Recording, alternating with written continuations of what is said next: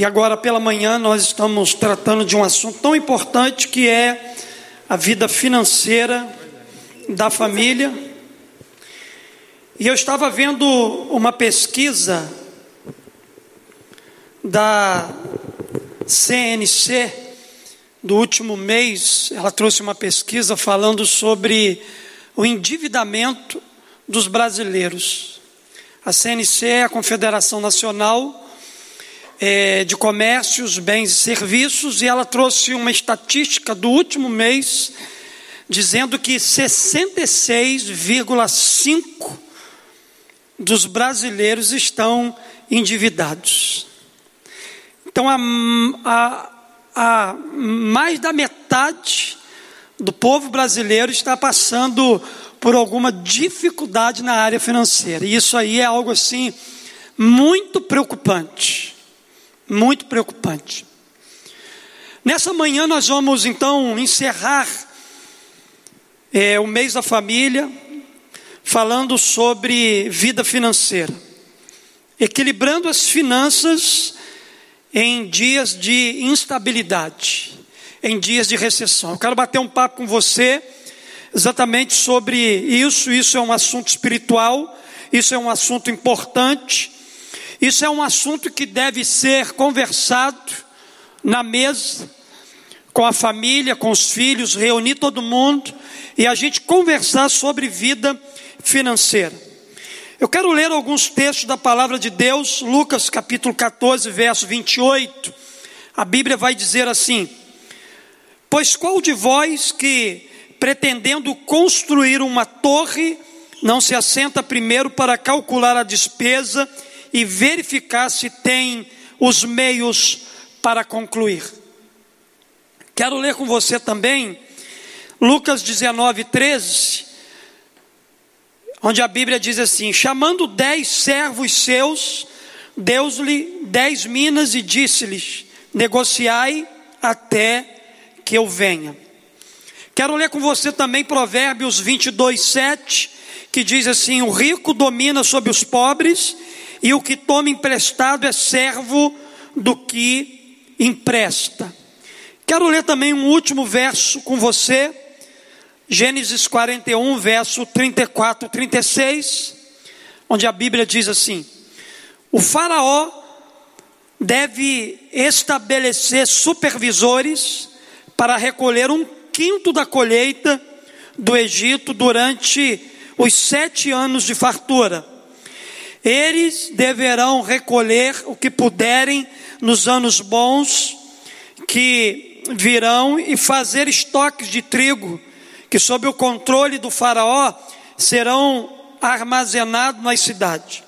Esse estoque servirá de reserva para os sete anos de fome que virão sobre o Egito, para que a terra não seja arrasada pela fome. Eu quero começar esse meu bate-papo com você nessa manhã perguntando o seguinte: como estão as finanças da sua família? Nesse tempo de recessão, nesse tempo onde o país está enfrentando uma crise econômica, como está as finanças da sua família? Querido, eu tenho observado que muitas famílias hoje estão com a vida financeira completamente desequilibradas. Exatamente por causa desse dado que eu acabei de dar para você, 66,5% do povo do nosso país estão endividados. Isso traz assim um reflexo muito grande na vida da nossa família. E talvez você me pergunte assim, pastor, quais são os motivos principais porque tanta gente, tanta família está enfrentando o desequilíbrio financeiro? Queridos, eu poderia discorrer aqui para você nessa manhã é, muitos motivos. A gente poderia colocar assim a culpa no governo, a gente poderia transferir a culpa para a economia. No entanto, se a gente é, fazer uma autoavaliação da nossa vida, a gente vai perceber que muitos são os motivos Por exemplo, o mau gerenciamento do dinheiro, gastos excessivos, falta de economia, infidelidade, avareza, entre outras coisas que a gente poderia colocar aqui. Na verdade, o mau uso do dinheiro tem trazido muitos prejuízos à família inteiras. Aí a gente pode pensar como podemos mudar essa realidade. Como as famílias podem buscar equilíbrio financeiro em dias de instabilidade, em dias de recessão, como a nossa família, ela pode viver de forma equilibrada quando o assunto se trata vida financeira. O grande segredo por trás do equilíbrio financeiro chama-se educação financeira. Eu acredito, queridos, que o grande segredo para a gente poder trazer estabilidade para a nossa vida financeira está em a gente aprender, educar-se quando se trata de dinheiro. Sabemos que onde há educação há progresso, há direcionamento, há cuidado, há planos, há sabedoria e se vive melhor. Na questão financeira não é diferente. Quando a gente tem educação financeira, quando a gente traz esse princípio para as nossas finanças, com certeza haverá progresso, com certeza haverá direcionamento para a nossa vida financeira.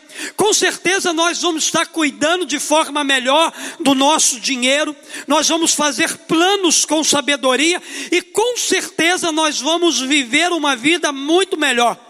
Possuir saúde financeira é uma questão de escolha. É você quem decide se quer ou não trazer estabilidade financeira para sua casa para a sua vida, para a sua família. É você quem decide se as coisas vão estar em ordem ou não na sua casa, na sua vida. É interessante, queridos, que a gente acabou de ouvir um testemunho de uma família que, embora esteja vivendo é, num contexto de instabilidade econômica, é uma família que consegue buscar o equilíbrio, é, consegue desenvolver uma saúde financeira dentro da sua casa, ainda que o momento seja um momento de crise. Por que, que eles estão vivendo dessa forma, pastor? Porque eles decidiram, eles decidiram buscar saúde, equilíbrio para a área financeira da vida deles. No entanto, queridos, para nós brasileiros, que até pouco tempo vivíamos na cultura da inflação, e hoje, ainda hoje convivemos com desigualdades sociais, corrupção por toda parte e dificuldades em áreas como saúde, educação, moradia, sobreviver e possuir equilíbrio financeiro não é tarefa fácil. Tem sido fácil, Edna e Isaac, manter o equilíbrio nesse tempo? Eles balançaram a cabeça aqui dizendo que não. E isso é uma verdade. Não é fácil, queridos, buscar esse equilíbrio financeiro. Porém, é possível. É possível buscar isso, viver dessa forma. Então, diante desse desafio, a nossa parte precisa ser feita. A gente precisa fazer a nossa parte, a gente precisa dar um passo na direção dessa saúde financeira para a nossa vida e, consequentemente, para a nossa família. Podemos afirmar que possui equilíbrio financeiro quem observa alguns procedimentos quanto à administração do seu dinheiro, do seu recurso. Dentre eles, eu quero destacar aqui nessa manhã alguns alguns procedimentos que vão nos ajudar a equilibrar as nossas finanças em dias de instabilidade. Olhando, queridos, para a Bíblia e para os textos que nós acabamos de ler, a gente pode aprender com eles alguns princípios. Primeiro, para equilibrar as finanças em dias de instabilidade, aí vai a primeira dica para você. Planeje como serão os seus gastos. Primeira coisa que você precisa fazer se você quer é, equilibrar as suas finanças, é planejar como você vai gastar o dinheiro que Deus tem feito chegar nas suas mãos. Como você e a sua família têm gastado o dinheiro que Deus tem feito chegar a vocês? Como têm sido os gastos na sua casa? Quais são as prioridades da sua família quando se trata de gastos, de investimentos? Há um conselho para nós na palavra de Deus, Lucas capítulo 14, verso 28, que fala sobre planejamento. O princípio por trás desse verso é o princípio do planejamento.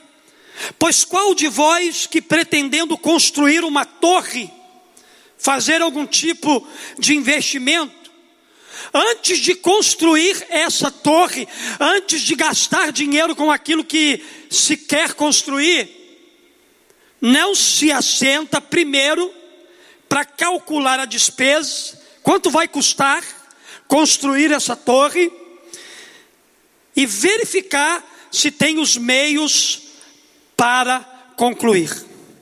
Querido, planejamento é peça fundamental para equilibrar a vida financeira.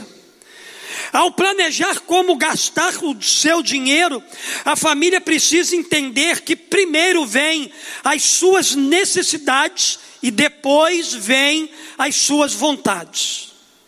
Quando você for gastar o seu dinheiro em tempos de instabilidade, também fora desses dias de instabilidade, você precisa, juntamente com a sua família, abordar essa questão. O dinheiro que eu vou gastar vai ser para suprir a necessidade da minha família ou para suprir as nossas vontades? Em tempos de instabilidade, queridos, a gente precisa se atentar para isso. Primeiro vem as nossas necessidades e depois as nossas vontades. Necessidade é uma coisa e vontade é outra coisa completamente diferente. Nossas necessidades são conhecidas: alimentação, educação, saúde, vestimenta, lazer, moradia, entre outros. No entanto, o mercado capitalista, via propaganda, tem trabalhado fortemente para que a vontade surja antes da necessidade, e muitas pessoas e famílias inteiras têm comprado essa ideia. E quando a gente compra a ideia do capitalismo, que coloca as nossas vontades à frente das prioridades da nossa família, das necessidades da nossa família, a gente está tomando uma atitude completamente contrária àquilo que nós acabamos de ler no texto que nós citamos aqui nessa manhã. Em tempos de instabilidade, você precisa fazer uma autoanálise, uma avaliação de como está sendo gasto o seu dinheiro, o dinheiro da sua família, o dinheiro que você tem trabalhado e ganhado ele com muito esforço, com muito suor. Não permita que o capitalismo venha roubar de você uma vida financeiramente saudável. Deus ele deseja que você e a sua casa sejam pessoas que saibam planejar para onde o seu dinheiro está indo. Então a primeira coisa que a gente precisa avaliar é isso. Nós estamos gastando o nosso dinheiro com as nossas necessidades ou com as nossas vontades. A propaganda não pergunta se você pode comprar. Ela impõe tendências, regras e desejos. No entanto, somos livres para fazer muitas coisas, mas nossa liberdade de escolha precisa anteceder a liberdade de sermos pessoas que não são escravas da sua própria vontade. Então guarda isso que eu vou dizer para você aqui nessa manhã. Fazer nossa vontade muitas vezes nos cega e nos tira as condições de suprir nossas necessidades. Você sabe por quê? Existem muitas famílias que não estão nesse tempo de instabilidade conseguindo suprir as necessidades básicas da sua casa e da sua família Porque alguns dias atrás investiram nas suas vontades. Estava com vontade de ter tanto alguma coisa que no momento errado investiram naquilo sem planejar. E hoje, para muitas famílias, tem faltado recursos exatamente para suprir as suas necessidades. Então, quando a gente faz a nossa vontade, essa vontade que a gente faz, ela nos cega e ela nos tira a condição de suprir as nossas necessidades. Eu pergunto a você nessa manhã: os gastos da sua família estão sendo para suprir suas necessidades ou fazer suas vontades? Pensa aí. Qual tem sido a real motivação da sua família na hora de gastar o dinheiro? Na hora de gastar o dinheiro é para suprir as necessidades ou para fazer as vontades de vocês? Nós estamos vivendo um tempo que as nossas vontades precisam ficar em segundo lugar na nossa vida. Esse não é um tempo para a gente fazer investimentos que vão alimentar o nosso ego, que vão alimentar o nosso desejo, mas esse é um tempo, queridos, para a gente mirar nas nossas necessidades e gastar os nossos dinheiros com elas. Hoje é um tempo de investir mais do que nunca nas nossas necessidades. Eu profetizo que esse tempo de instabilidade vai passar, vai chegar um tempo de bonança para esse país, vai chegar um tempo onde, de forma econômica, esse país vai viver para abençoar outras nações, mas esse não é o momento para você gastar o seu dinheiro com aquilo que não é necessidade na sua vida. Então, o primeiro conselho e a primeira dica que eu quero trazer para você nessa manhã é que para equilibrar as finanças em dias de instabilidade, planeje como serão os seus gastos. Mire nas necessidades e não em suas vontades. Mas uma segunda coisa que eu aprendo aqui com o texto, com a palavra de Deus. Anota aí essa segunda dica. Para equilibrar as finanças em dias de instabilidade, administre bem os seus recursos. Uma das coisas que Isaac e Edna nos ensinou nessa manhã, e eu já os conheço desde 2001, que foi o tempo que eu cheguei aqui, é que eles são bons administradores. E na verdade, o testemunho que eles deram aqui é o testemunho de alguém que, no meio de, de um tempo de crise, de instabilidade, de recessão, consegue administrar aquilo que Deus tem feito chegar nas suas mãos. Capítulo 19, verso 13 de Lucas, a Bíblia diz assim: E chamando dez servos seus, deu-lhe dez minas e disse-lhes: negociai até que eu venha. Esse verso bíblico está falando do princípio da administração.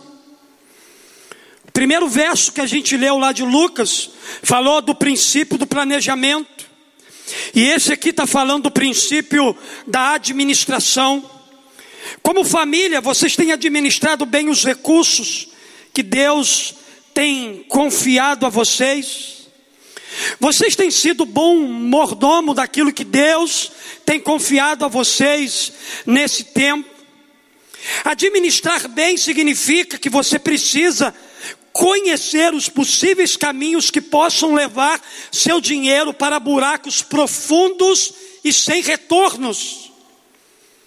Queridos, há pessoas que estão não estão nem percebendo mas o seu dinheiro está escorrendo pelas suas mãos. A gente que não está nem percebendo que tudo que tem entrado na sua casa como dinheiro tem sumido da noite para o dia.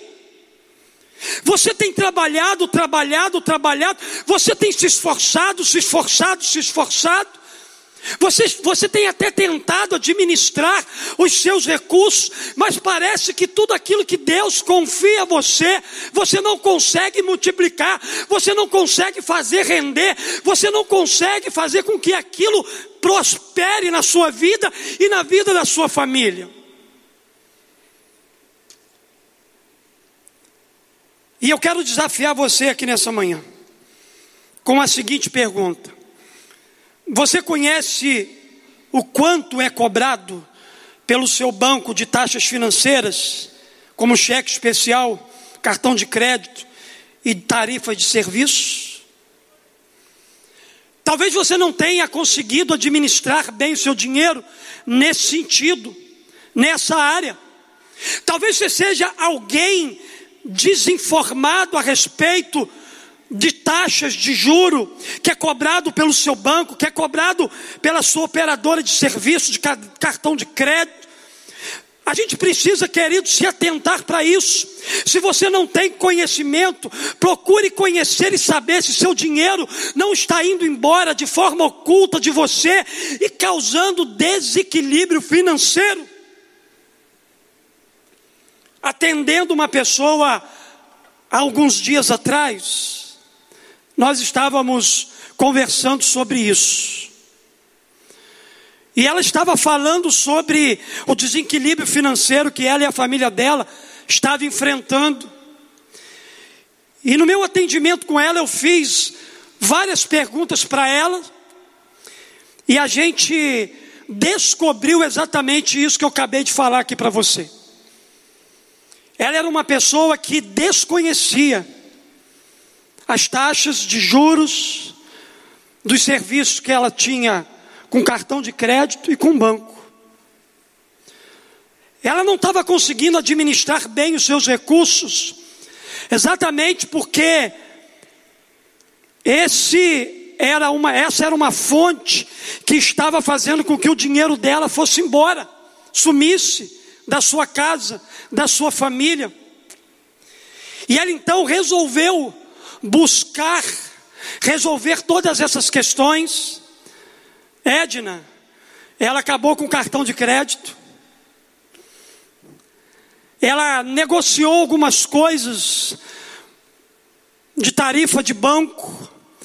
Ela fez a parte dela. E há alguns dias agora na pandemia, tive um outro contato com ela que ela me disse o seguinte, pastor, a minha vida financeira está voltando para os trilhos. A minha vida financeira está começando a tomar um outro rumo. E o mais interessante, pastor, Antes da pandemia era uma crise profunda. Foi começar a pandemia e as coisas começaram a dar certo para mim. Sabe por que, que a pandemia chegou na nossa casa, na nossa vida, na nossa família? É para nos colocar dentro de casa e a gente não precisar gastar a conta, gastar dinheiro com cartão de crédito. A pandemia trouxe o princípio da economia, da poupança para cada um de nós. Irmãos, é mais de 100 dias que eu estou em casa. E o cartão de crédito, ó, paradinho. Quando chega a fatura, eu pulo. Uau! Eu vibro. Porque não tenho nada para pagar. Porque também não gastei com ele. A gente precisa, queridos, observar essas questões na nossa vida olhe para os gastos domésticos, olhe para o consumo básico e seja vigilante, seja bom mordomo, seja um bom administrador de tudo aquilo que Deus está fazendo chegar na sua mão. Se você administrar bem os seus recursos, você vai experimentar um equilíbrio em suas finanças e a bênção de Deus chegará na sua casa. Mas também, queridos, eu quero olhar uma terceira verdade com você. Terceiro conselho. Anota aí. Eu aprendo que para equilibrar as finanças em dias de instabilidade, elimine dívidas desnecessárias. Elimine dívidas desnecessárias. A Bíblia diz aqui em Provérbios capítulo 22, 7: O rico domina sobre os pobres, e o que toma emprestado é servo do que empresta. Salomão está trazendo aqui para nós uma advertência. Salomão traz uma advertência a nunca contrairmos uma dívida sem examinar cuidadosamente a nossa capacidade de pagar essa dívida. O dinheiro, queridos, ele tem um poder terrível de nos escravizar. O dinheiro ele tem um poder incrível de dominar a nossa vida. O dinheiro ele tem um poder incrível. É por isso, queridos, que a gente vê tanta corrupção no nosso país. É por causa de dinheiro.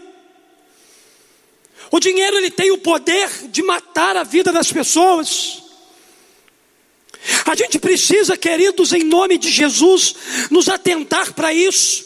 A dependência financeira gera escravidão. A dívida é uma espécie de coleira que mantém prisionado o endividado.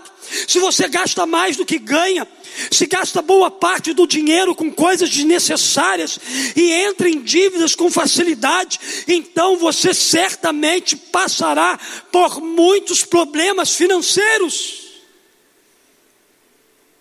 A gente precisa ter cuidado. Às vezes contraímos dívidas desnecessárias, pressionados pelo apelo da mídia. Eu sei que os donos de loja precisam trabalhar. Eu sei que o papel dele é fazer você comprar. Mas muitas das vezes a gente se ilude com esse poder midiático. A gente se ilude com essa influência da mídia sobre a nossa vida. Às vezes a gente contrai dívidas desnecessárias pelo apelo da mídia que leva todo mundo na enxurrada do compre agora e só pague daqui a três meses, pague até dez vezes sem juros. E no tempo da pandemia, nesse período de recessão, nesse período de instabilidade, cresceu o número de vendas pela internet.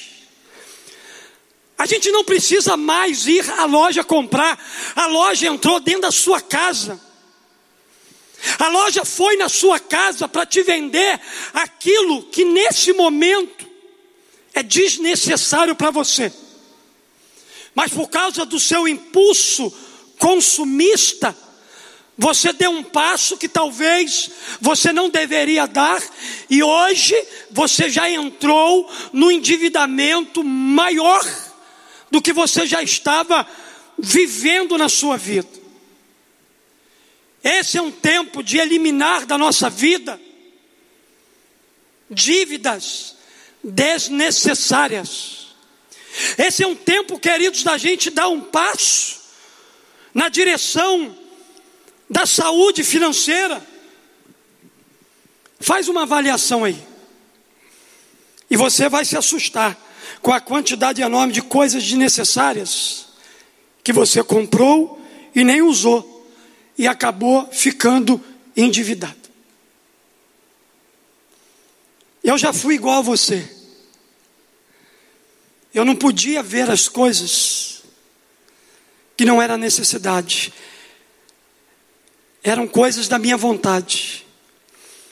E quantas vezes eu comprei coisas por causa do meu consumismo para alimentar a minha vontade, e depois de comprar aquilo, aquilo que eu comprei, ficar jogado dentro de um guarda-roupa ou em algum lugar da casa.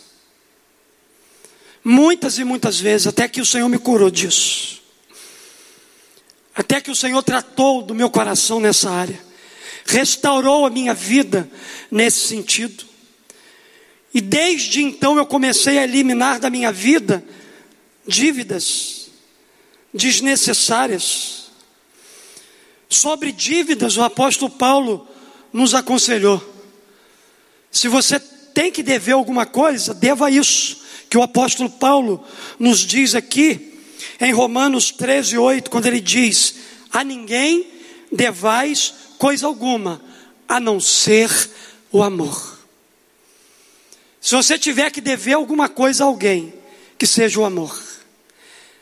Tininha, eu estou em dívida com você, mas não de coisas materiais. Eu estou te devendo cada dia o amor. É isso que a gente tem que entender, queridos. Por isso, elimine as dívidas desnecessárias da sua família e você vai desfrutar de um equilíbrio financeiro. Mas também, queridos, uma última verdade que eu aprendo é que para equilibrar as finanças em dias de instabilidade, tenha uma reserva financeira. Isaac e Edna tocou nesse ponto aqui. Eles falaram que eles guardam recursos financeiros. E esse é um princípio que não deveria faltar em nenhuma família. O livro de Gênesis nos mostra que José, ele usou o, princípio da poupança para resolver o problema do Egito durante a época das vacas magras que eles iriam viver. Quando a gente olha para o cenário econômico do país e do mundo, o diagnóstico que é feito é o pior possível. O que nos espera, segundo os especialistas, os consultores financeiros, é o pior cenário político, econômico que se possa imaginar. Se a gente acha que, segundo a visão pessimista desses homens, se a gente acha que a gente está vivendo tempo de vaca magra, nós estamos enganados. Segundo eles, o tempo de vacas magras ainda vai vir. Então eu quero nessa manhã aqui, queridos, me levantar na sua vida e na vida da sua família como José. Deus trouxe uma revelação para José, e José foi ao Faraó e disse para ele exatamente o que ele deveria fazer naquele tempo. Ele precisava poupar. Olha só o que diz o texto. O Faraó deve estabelecer supervisores. José dizendo para ele: o Faraó deve estabelecer supervisores para recolher um quinto da colheita do Egito. Diga assim comigo: um quinto da colheita do Egito. Durante os sete anos de fartura, eles deverão recolher o que puderem nos anos bons que virão e fazer estoques de trigo sob o controle do Faraó serão armazenados nas cidades. Esse estoque servirá de reserva para os sete anos de fome que virão sobre o Egito, para que a terra não seja arrasada pela fome. É interessante que são poucas as pessoas que dão valor à poupança, ao poupar, a guardar dinheiro. São poucas pessoas que se preocupam em investir para o futuro. Mas isso, queridos, é algo importante.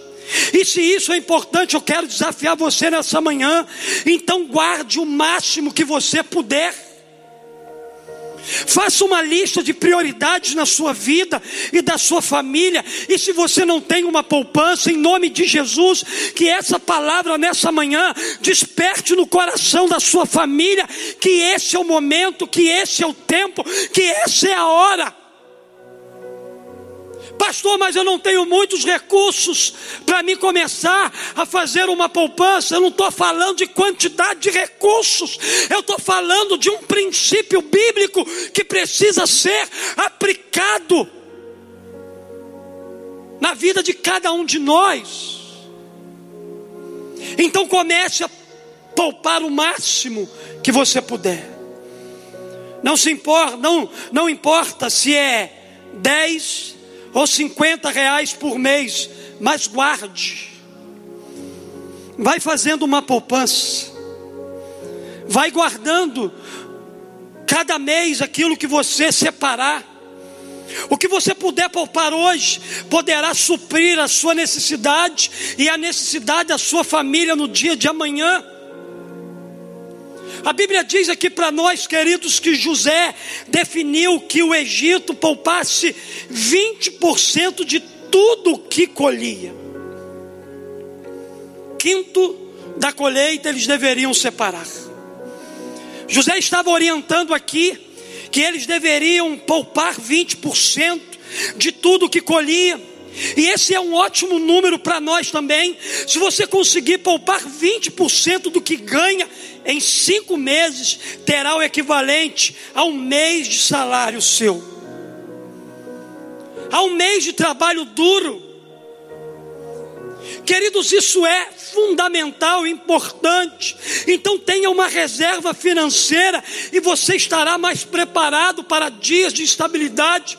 Eu conheço famílias como a de Isaac e Edna que poupam, que guardam dinheiro e que hoje nesse tempo de recessão, nesse tempo de instabilidade, eles estão conseguindo passar por esse momento, por esse tempo de vaca magra, exatamente porque eles pouparam, porque eles guardaram no passado, porque eles juntaram, porque eles abraçaram esse princípio para a vida deles.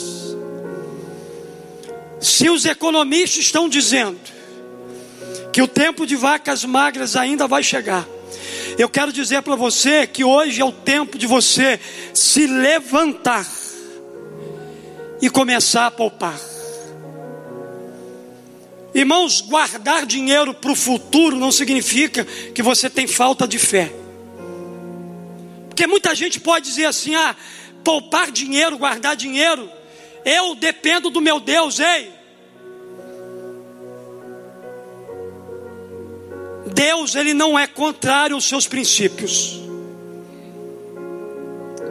E um princípio bíblico para nós nessa manhã é o princípio da poupança. E se você poupar, isso não vai significar que você não confia ou não em Deus para o seu futuro e para o futuro da sua família. Não é isso.